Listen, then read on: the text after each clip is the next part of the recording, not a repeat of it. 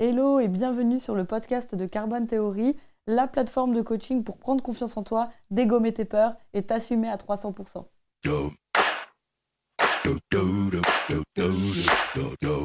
Bienvenue tout le monde, je suis super contente de vous retrouver pour ce neuvième épisode, d'autant plus qu'on va un petit peu parler d'un sujet qui fâche aujourd'hui puisqu'on va parler de l'égoïsme. Et c'est un sujet que je voulais aborder parce que une des croyances limitantes les plus répandues qui existent chez les personnes que j'accompagne,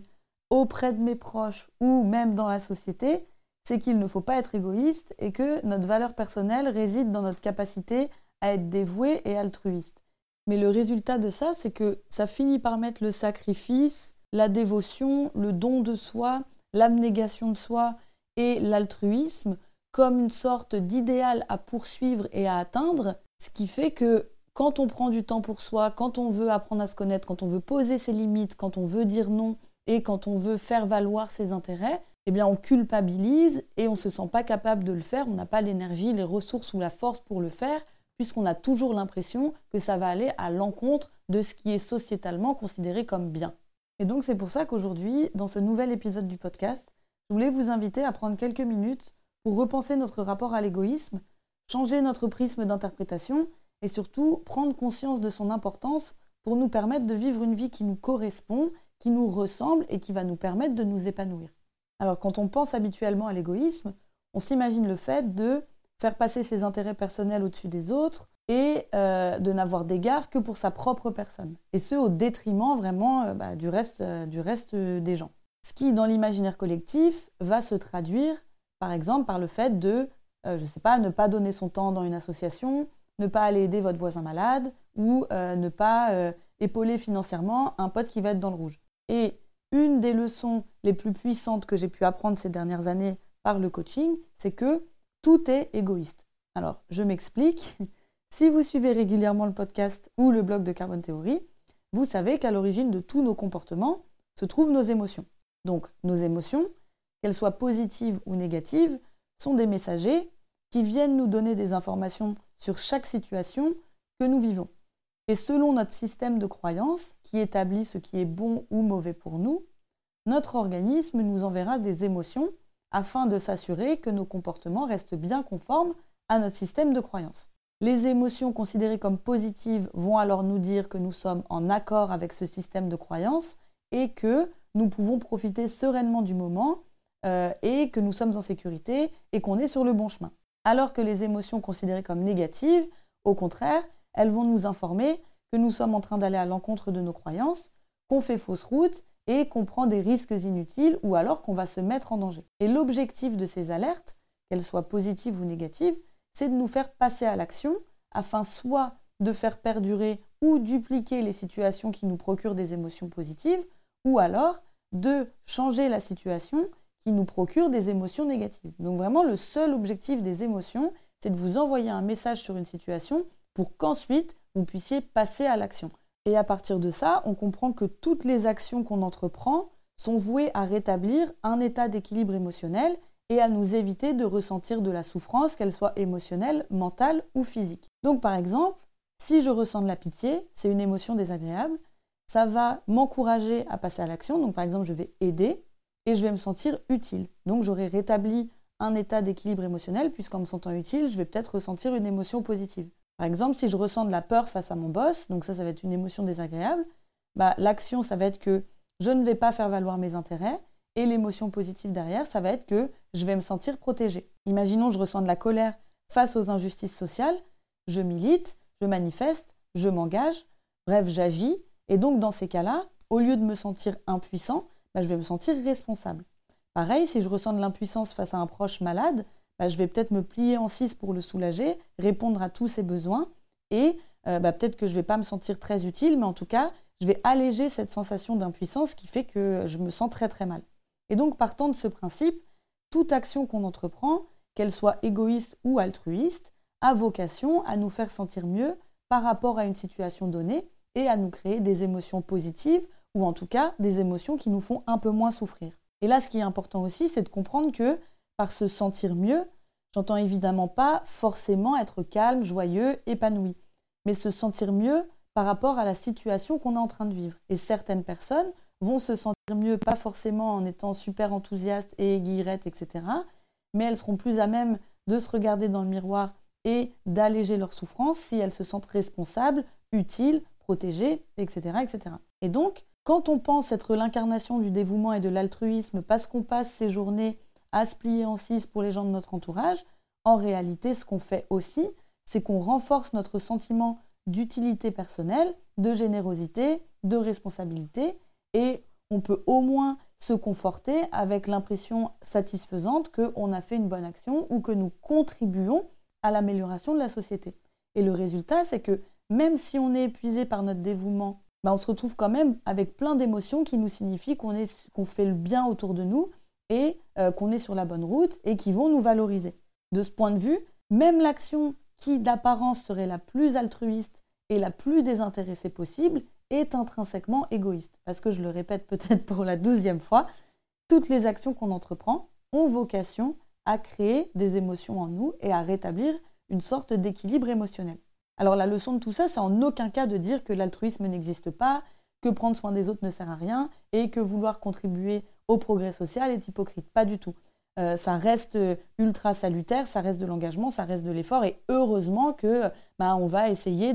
d'améliorer les choses autour de nous, de contribuer et de ne pas se contenter et se satisfaire d'un espèce de, de statu quo qui ferait qu'on stagnerait toute notre vie et que les choses n'avanceraient jamais. Mais le propos, c'est simplement de dédiaboliser l'égoïsme et d'arrêter de croire que l'objectif est de s'en affranchir absolument, parce que c'est tout simplement impossible. Et si on va un peu plus loin et qu'on on pousse la réflexion, euh, si Gandhi, Mère Teresa, Nelson Mandela ont pu avoir une action sociale aussi importante, c'est parce qu'à l'origine, les sensations d'impuissance, d'inutilité et d'injustice leur étaient tellement insupportables qu'ils sont passés à l'action pour en diminuer l'intensité et être plus en phase avec eux-mêmes. Et c'est aussi qu'ils ont pris du temps, je pense, pour apprendre à se connaître et savoir dans quelle voie ils seraient les plus utiles et dans quelle voie euh, leur valeur ajoutée serait la plus importante. Donc l'égoïsme fait partie de nous et l'accepter permet d'arrêter de se voiler la face et de considérablement gagner en lucidité sur ce que vous voulez faire de votre vie. Alors la deuxième piste de réflexion vers laquelle aussi on peut aller pour changer de prisme par rapport à l'égoïsme, c'est que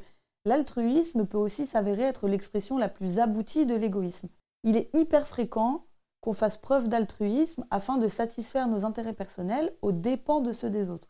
C'est notamment le cas quand on souhaite changer les gens autour de nous, une mère dépressive, une amie qui n'a plus les mêmes ambitions que nous, ou je sais pas, un fils qui veut faire un break dans sa vie professionnelle pour voyager. On est tellement convaincu que notre manière de vivre et de voir les choses est le modèle à suivre qu'on va tenter par tous les moyens de le calquer sur les autres afin qu'ils répondent à nos attentes. Alors on va se mettre à aider frénétiquement euh, des gens de notre entourage sans leur consentement. Ça va être par exemple forcer notre mère dépressive à se prendre en main, essayer de convaincre notre amie qu'elle se voile la face et qu'elle n'est pas heureuse comme elle est et qu'elle euh, ne peut pas se satisfaire d'une vie simple, ou encore dissuader notre fils de ne pas partir en voyage pour lui éviter de se retrouver en galère professionnelle euh, à son retour. Et ce qu'on fait en faisant ça, c'est que derrière notre impression d'aider les autres, de donner de notre temps, de donner de notre énergie, de donner des ressources et d'essayer peut-être de les ramener sur la bonne voie ou de faire en sorte qu'ils vivent une vie plus heureuse, on cherche à façonner notre entourage selon nos besoins personnels. Donc on ne va pas les accepter comme ils sont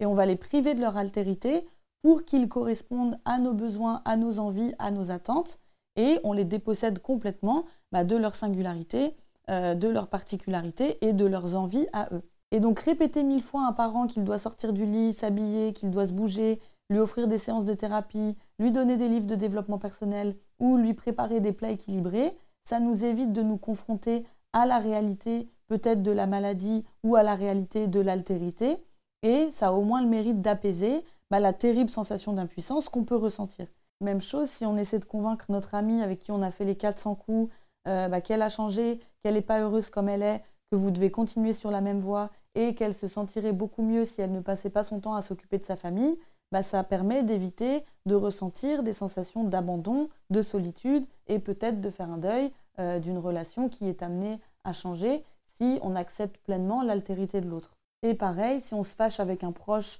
pour son bien, euh, comme l'exemple d'empêcher peut-être à son fils de mettre en stand-by sa carrière professionnelle pour qu'il puisse partir en voyage, euh, pour lui éviter des galères à son retour, pour lui éviter qu'il ait euh, des problèmes à retrouver un emploi, bah, c'est aussi un moyen de s'acheter de la tranquillité et d'éviter de ressentir du stress et de l'inquiétude dans le futur pour une personne qu'on aime. Donc comme le montrent ces différents exemples, on croit qu'on le fait pour les autres, mais si on creuse, on se rend compte que souvent nos comportements altruistes nous permettent d'éviter de ressentir des émotions qui sont hyper inconfortables. Et c'est la raison pour laquelle on préfère changer les autres à notre convenance pour qu'ils fassent disparaître ces sentiments plutôt que de les accepter pleinement comme ils sont. Alors, maintenant qu'on sait que tout est plus ou moins intrinsèquement égoïste et qu'il faut aussi faire gaffe à nos comportements altruistes parce que souvent ils cachent euh, des, comportements euh, hyper autocentrés, l'idée c'est de trouver un équilibre euh, avec le bon égoïste. Donc, le, seul but de cet exercice, c'est pas du tout de juger, mais simplement de faire évoluer notre rapport à l'égoïsme afin de nous permettre de faire nos propres choix, trouver notre voie et s'émanciper des attentes de nos entourages. Et donc, une des solutions que j'enseigne en coaching, c'est la pratique du bon égoïsme. En fait, le bon égoïsme, ça va être un égoïsme qui respecte tes besoins personnels, ta santé physique et mentale, tes envies et tes limites. Et la première étape du bon égoïsme, ça va être de t'octroyer assez de temps pour apprendre à te connaître. Quitte à ce que tu vois un peu moins tes proches, que tu sois un peu déconnecté ou que tu sois un peu moins disponible temporairement. Parce qu'à force de vouloir décevoir personne, de répondre aux attentes de ton entourage, de répondre aux attentes de la société, des influenceuses sur Instagram et des différentes polices de pensée, tu finis par vivre pour les autres sans jamais aller à ta propre rencontre. Or, ce temps de retrait sur soi et d'apprentissage, il est absolument indispensable pour trouver sa voie, découvrir sa valeur ajoutée et, a fortiori, si c'est ta volonté, de véritablement aider les autres de la manière la plus impactante possible. De mon point de vue, ben, on ne peut pas être véritablement généreux avec les autres si on l'a pas d'abord été avec soi-même. Parce que être dans l'abnégation de soi et refuser de nourrir ses véritables envies, ça fera que mettre tes valeurs hautes en famine et créer de la frustration. Ce qui, à la fin, fait que tu crames, que tu tombes en panne, que tu te retrouves en burn-out et que tu seras plus capable d'aider qui que ce soit, que ce soit toi ou les autres. Alors qu'au contraire, avoir été à ta rencontre, savoir reconnaître ce qui te fait vibrer et te donner l'autorisation d'aller dans cette direction, c'est ce qui va te permettre de répondre à la question de quelle manière je suis le plus moi-même, de quelle manière je me sens la plus vivante et de quelle manière je peux apporter de la valeur ajoutée, de quelle manière je peux apporter du divertissement, de l'amour, de la connaissance, de la science, résoudre les problèmes, euh, faire rire les autres, euh, les émouvoir, etc., etc., selon toi qui tu es et ta personnalité. Et c'est qu'en répondant à ces questions bah, que tu pourras faire naître une énergie fertile et créatrice extrêmement puissante et qui te permettra toi de t'épanouir, mais aussi de, transférer toute cette énergie aux autres. Et c'est pour ça aujourd'hui que je suis convaincue qu'il ne peut pas y avoir de véritable altruisme, de don de soi et de générosité sans avoir pris le temps de passer beaucoup de temps avec soi et de se connaître. La deuxième étape du bon égoïsme, c'est de faire respecter tes valeurs, tes besoins, tes intérêts et tes limites. Ce qui nécessite notamment de savoir dire non. Et là aussi, mais c'est super important de changer de prisme et d'arrêter d'associer le fait de ne pas vouloir rendre service à quelqu'un comme une absence de coopération ou de considération, parce qu'il existe mille exemples qui prouvent que dire non, bah, c'est parfois bien plus altruiste qu'il n'y paraît. Dire non, c'est pas contre l'autre, c'est lui rendre service, c'est lui montrer de l'intérêt et du respect en évitant des promesses qui ne seront jamais tenues. C'est faire gagner du temps à la personne à qui on dit non en lui faisant savoir qu'il n'est pas sur la bonne route, au lieu de le laisser errer pendant je sais pas combien de temps et juste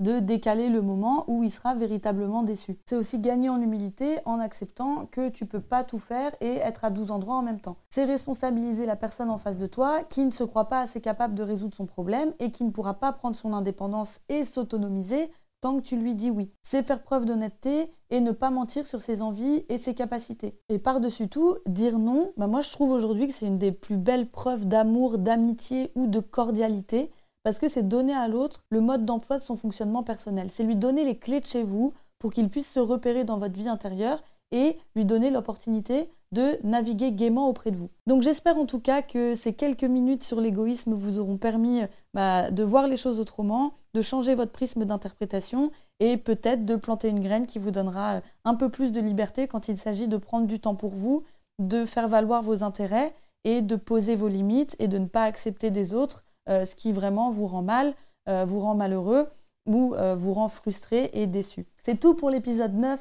du podcast. J'espère que ça vous a plu. Comme d'habitude, n'hésitez pas à partager auprès de vos proches si vous pensez que ça peut les aider et de laisser 5 étoiles sur toutes les plateformes de streaming. Si vous voulez aller plus loin, j'ai deux cours gratuits en ce moment en libre accès sur le site de carbontheory.com qui sont Dégommer son syndrome de l'imposteur et euh, apprendre à se connaître grâce à l'échelle de valeur qui est un cours vidéo où vraiment vous allez travailler, travailler, travailler. Et pour ceux qui sont vraiment prêts à passer la sixième en ce qui concerne le fait de dégommer leur peur, d'arrêter de s'auto-censurer et de s'assumer à 300%, je vous invite tout de suite à aller voir mon programme Get Your Shit Together qui est un programme de coaching intensif sur 8 semaines pour apprendre à vous connaître, assumer vos envies et ensuite les mettre en place dans la réalité. Je vous laisse tous les liens juste en dessous. Et si vous avez juste envie de vous poser avec votre thé sans forcément travailler, bah, n'hésitez pas non plus à écouter les autres épisodes du podcast ou d'aller voir tous les articles de blog qui vous donneront plein d'outils de coaching gratuits sur carbontheory.com.